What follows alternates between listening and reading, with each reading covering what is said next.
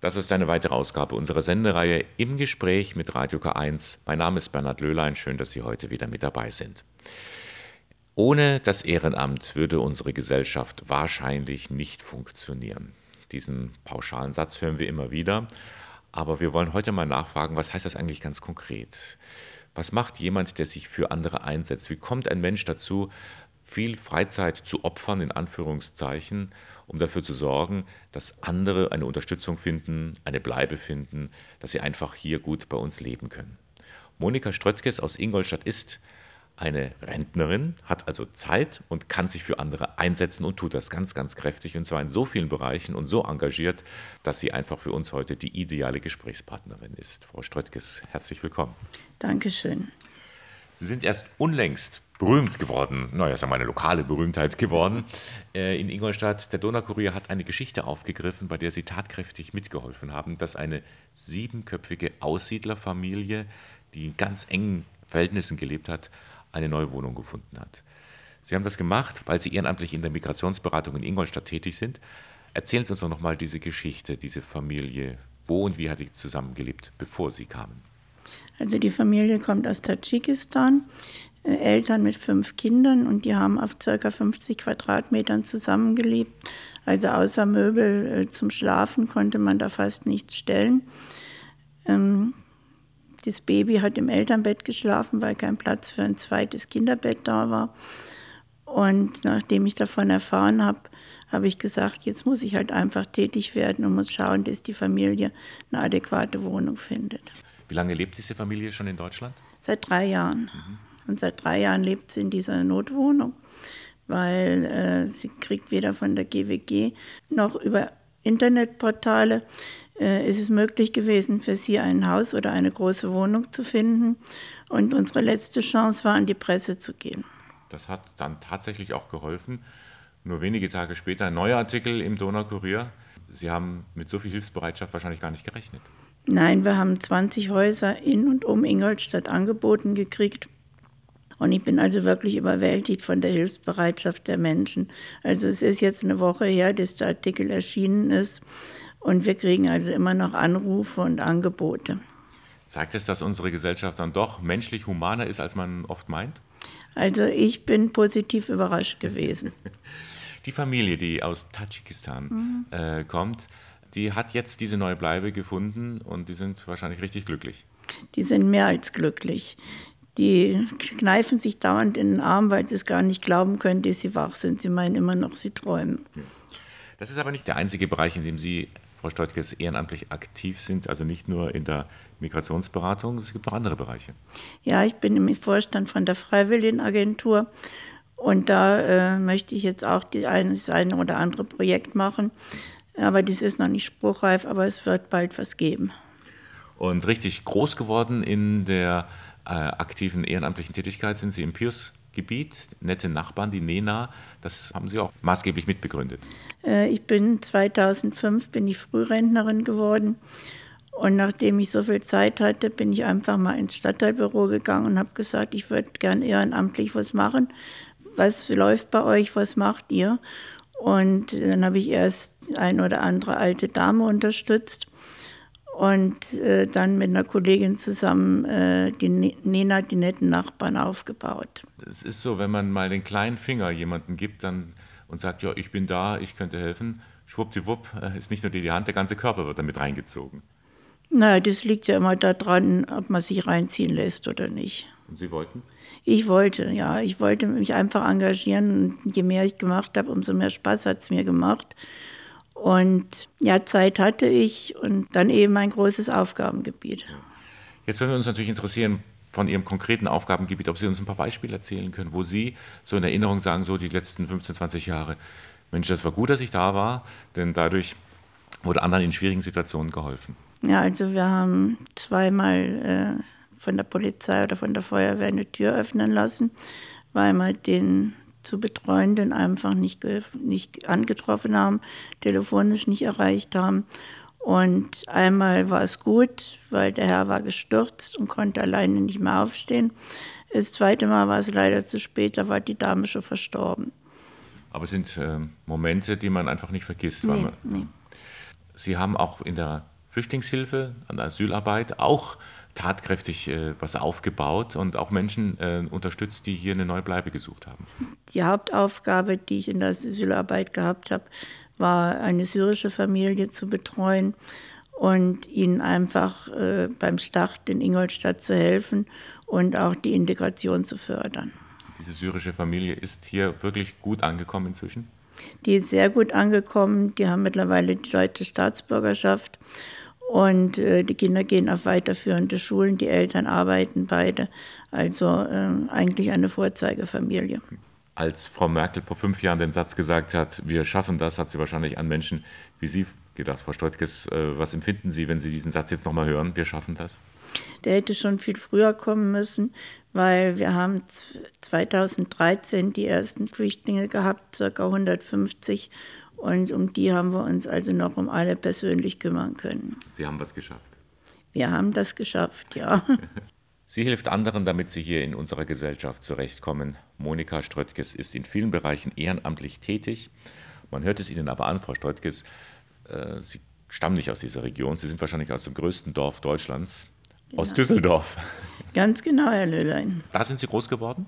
Da bin ich groß geworden, also in einer Kleinstadt ganz in der Nähe von Düsseldorf. Bin in Düsseldorf zur Schule gegangen, habe dann meine Ausbildung als Erzieherin gemacht und habe dann auch noch einige Jahre in dem Beruf gearbeitet, bevor mich die Liebe und die Arbeit nach Ingolstadt gebracht haben. Wann war das? Das war 1976. Vorhin haben Sie mir gesagt, die Liebe war weg, die Arbeit war weg, aber Sie sind trotzdem geblieben. Genau, weil mir hat es in Ingolstadt so gut gefallen, dass ich gesagt habe, ich bleibe da. Ich war kurzfristig nochmal in, in meiner Heimatregion, aber ich wollte zurück nach Ingolstadt, weil das ist einfach meine Heimat geworden. Was gefällt Ihnen hier so sehr? Ich mag die Menschen, ich mag die Mentalität. Es lässt sich einfach schön leben in Ingolstadt. Es gibt viel Grün, man kann viel spazieren gehen. Und wie gesagt, die Menschen sind einfach nett. Als Erzieherin haben Sie dann aber nicht mehr gearbeitet? Nein, ich habe dann in verschiedenen Berufen gearbeitet, aber das dauert zu lange, die jetzt alle aufzuzählen. aber es waren immer, immer auch Tätigkeiten, wo Menschen mit dabei waren. Ja, ich habe immer mit Menschen zu tun gehabt, also im Büro sitzen, das ist nicht das meine. Was ist ja, was, was Sie da so antreibt mit, mit Menschsein? Haben Sie so auch eine künstlerische Ader, dass Sie sagen, ich muss auch kreativ sein? Also kreativ bin ich überhaupt nicht. also da fehlt mir grundsätzlich die Ader dafür. Aber äh, ich mag einfach Menschen und ich mag Menschen kennenlernen. Ich mag äh, ihre Mentalität kennenlernen. Daher auch äh, bei der Migrationsberatung, wo einfach ganz viele Kulturen sich treffen, ist einfach das, was mir gefällt. Menschen begegnen ist schön, sagen Sie, aber manchmal sind Menschen ja auch, ähm, wie soll man sagen, können auch verletzen. Haben Sie auch das erlebt in Ihrer Lebensgeschichte, dass Sie gesagt haben, oh, was, wo bin ich da reingeraten? Also ich habe am Anfang bei der Asylarbeit mal ein paar äh, unschöne Briefe bekommen, aber ähm, mein Gott, wenn die Leute sonst nichts zu tun haben, sollen sie halt schreiben. Die eine oder andere Enttäuschung hat sicher gegeben, weil man kann den Leuten ja immer nur vor den Kopf gucken. Aber äh, also überwiegend habe ich positive Erfahrungen gemacht. Und das hat dann dazu geführt, dass Sie eben, als Sie gemerkt haben, so jetzt brauche ich nicht mehr arbeiten, kann ich nicht mehr arbeiten, Frührentnerin sind Sie. Jetzt engagiere ich mich ehrenamtlich. Warum? Einfach weil ich Zeit gehabt habe und nicht zu Hause vorm Fernseher sitzen wollte. Ich wollte mich immer schon ehrenamtlich engagieren, aber solange ich berufstätig war, war das halt ein bisschen schwierig, weil die Zeit nicht vorhanden war. Aber äh, in dem Moment, wo ich meinen Rentenbescheid gehabt habe, bin ich losgezogen und habe mir eine ehrenamtliche Tätigkeit gesucht. Und das war nochmal das Stadtteilbüro, weil das war halt meiner Wohnung am nächsten. Sind Sie da eher eine Einzelkämpferin gewesen oder haben Sie genügend Mitstreiterinnen und Mitstreiter gehabt? Also ich habe einmal viele Ehrenamtliche gehabt, gerade in der Nachbarschaftshilfe, die sich eben für Senioren in der Hauptsache engagiert haben und die betreut haben. Vom, vom Quartiersmanagement habe ich halt eben die Unterstützung dann gehabt meine Arbeit dann auch fach, fachgerecht ausführen zu können. Das ist ja alles ein bisschen organisierte ehrenamtliche Hilfe. Ja. Wissen Sie das aus Erfahrung oder aus Gesprächen, wie viel eigentlich so Nachbarschaftshilfe völlig spontan und, und kommt, ohne dass man da groß sagt, ja, ich engagiere mich ehrenamtlich? Nee, das erfahre ich eigentlich auch nicht, weil die Leute, mit denen ich Kontakt habe, äh, die sagen natürlich nicht, ja, meine Nachbarin kauft mir ein. Die sagen, haben Sie nicht jemand, der für mich einkaufen kann? Und, äh, aber ich denke, es gibt ganz viel äh, Nachbarschaftshilfe äh, im Kleinen, wo wirklich der Nachbar sich darum kümmert, dass das Treppenhaus mitgeputzt wird oder solche Tätigkeiten halt eben. Nachbarschaftshilfe ist eigentlich nichts anderes heute, als was früher eine Großfamilie war. Ja, in etwa, ja. Nur die gibt es die halt heute nicht mehr. Nee, nee Großfamilien gibt es heute in der Art, wie sie früher gewesen sind, gibt es sicher nicht mehr, nein. Diesen Song hat sich Monika Ströttges heute ausgesucht und gewünscht. Die, die immer lacht, sein Lied für jemanden, ähm, der auch Mut machen möchte. Sie kennen Situationen, wo einem nicht unbedingt zum Lachen zumute ist. Ja, die kommen natürlich immer wieder vor. Zum Beispiel, wenn von dem Betreuten jemand verstirbt. Das habe ich auch erst lernen müssen, damit umzugehen. Wenn man das noch nie erlebt hat, ist es halt einfach eine bedrückende Situation. Aber äh, wie gesagt, die, die immer lacht, ich habe immer versucht, positiv damit umzugehen und auch meinen Mitstreitern äh, Dispositiv zu vermitteln. Was sind denn so derzeit die Projekte, also, an denen Sie dran sind, wo Sie sagen, hier bin ich gerade, wenn ich jetzt mit dem Gespräch fertig bin, dann muss ich dahin? Ja, das ist im Moment jetzt als erstes die tadschikische Familie, weil da ist noch einiges zu regeln. Heute Mittag bin ich von einer lieben Mitstreiterin zum Essen eingeladen worden. Da freue ich mich besonders drauf. Und dann, wie gesagt, habe ich ein Projekt mit der Freiwilligenagentur vor. Die syrische Familie braucht immer noch mal die eine oder andere Unterstützung. Äh, wir haben bei der Migrationsberatung auch äh, Fälle, wo man einfach sagt, kannst du mal mit zum Jobcenter gehen oder kannst du mal mit zur Kindergeldstelle gehen. Also äh, es ist eigentlich immer irgendwas zu tun. Stellen Sie sich mal vor, es würde keine solche ehrenamtlichen Tätigkeiten in unserer Gesellschaft geben, wenn man sagt, es muss alles der Staat machen und die Leute sollen dafür bezahlt werden, wenn sie anderen helfen. Wird das funktionieren? Nein, das wird nicht funktionieren. Dann wird unser ganzer Staat zusammenbrechen, weil ohne Ehrenamtliche geht es einfach nicht. Wie kann man dann Ehrenamtliche gewinnen? Das ist ja auch so eine Frage. Äh, nicht jeder empfindet den Drang, ich muss was tun, so wie Sie das empfunden haben. Ja, aber es muss schon eine gewisse Bereitschaft da sein, sich überhaupt mal aufzumachen, vielleicht im Internet zu schauen, was wird mir Spaß machen. Dann die Freiwilligenagentur bietet also ganz viele verschiedene Projekte an. Äh, man kann sich in den Stadtteiltreffs kann man sich informieren. Es gibt zum Beispiel Foodsharer, Wechselwelten, also was auf Nachhaltigkeit ist. Äh, man kann ganz viele Sachen machen und ansonsten einfach mal überlegen, was macht mir Spaß. Ist es die Kirche? Ist es eine soziale Einrichtung? Einfach aufstehen und sagen, ich mache jetzt was, weil eine Stunde in der Woche ist schon ganz viel. Viel Geld verdient man nicht damit, aber man kriegt was anderes wieder, oder? Man kriegt ganz viel Sympathie, Zuneigung es ist halt einfach äh, ganz viel, was man fürs Herz zurückbekommt. Und ist das auch eine Motivation, vielleicht für Sie oder für andere, zu sagen, ja, das tut mir gut, weil ich anderen was Gutes tun kann? Ja, auf jeden Fall, weil es ist einfach schön.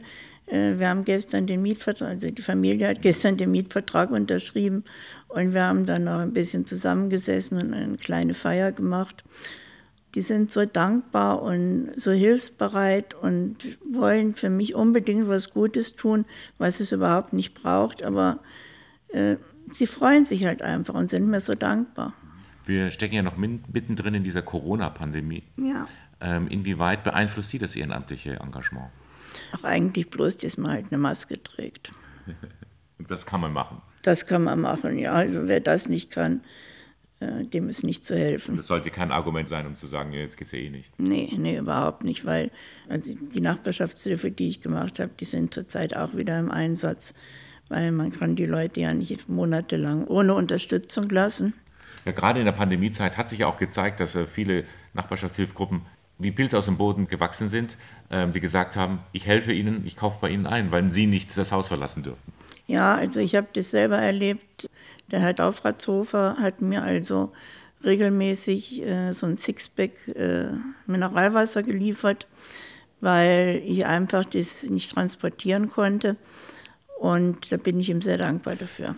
Frau Stadtler, Sie engagieren sich auch in einem Bereich, wo man auch ein bisschen Mut zeigen muss, äh, Flagge zeigen muss, mhm. gerade wenn man die Demonstration Ende August äh, in Berlin gesehen hat, äh, in der Gruppe Omas gegen Rechts. Was ist das? Das ist ein Zusammenschluss von Omas, aber auch jüngeren Frauen, äh, die einfach aufstehen und sagen, äh, wir positionieren uns ganz klar gegen rechts. Also gegen rechtspopulistische und radikale Tendenzen. Genau. Und was machen Sie da? Ja, wir gehen auf Demonstrationen, wir haben unsere Treffen, wo wir besprechen, was wir, was wir in Zukunft machen. Haben Sie da schon mal Anfeindungen erlebt? Also ich persönlich jetzt noch nicht. Mhm. Also in dem Bereich jedenfalls nicht. Aber ähm, wenn wir zum Beispiel eine Gegendemonstration zur AfD machen, äh, da fallen dann schon sehr böse Worte. Und jetzt sind Sie bei Oma gegen Rechts, ohne selbst Oma zu sein. Aber Sie haben neue Kinder und Enkelkinder auf eine andere Art und Weise gekriegt. Ja, also ich habe jetzt zwei Familien, die mich äh, integriert haben. Und zwar einmal die syrische Familie und jetzt auch die tadschikische Familie, die mir also gestern sagten, du hast keine Kinder, du hast keine Enkelkinder, aber jetzt kriegst du von uns fünf Enkelkinder. Insofern Familienanschluss gelungen. Ja. Monika Ströttges, ganz lieben Dank, dass Sie uns das alles ein bisschen so erzählt haben und auch Mut gemacht haben, selber sich ehrenamtlich zu engagieren. Ich darf Sie zum Schluss bitten, für unser akustisches Poesiealbum, ob Sie dann einen netten Eintrag haben, der uns Mut machen kann. Helfen tut der Seele gut. Ganz knapp und deutlich prägnant. Helfen tut der Seele gut. Monika Ströttges, herzlichen Dank. Vielen Dank, Herr Löhlein.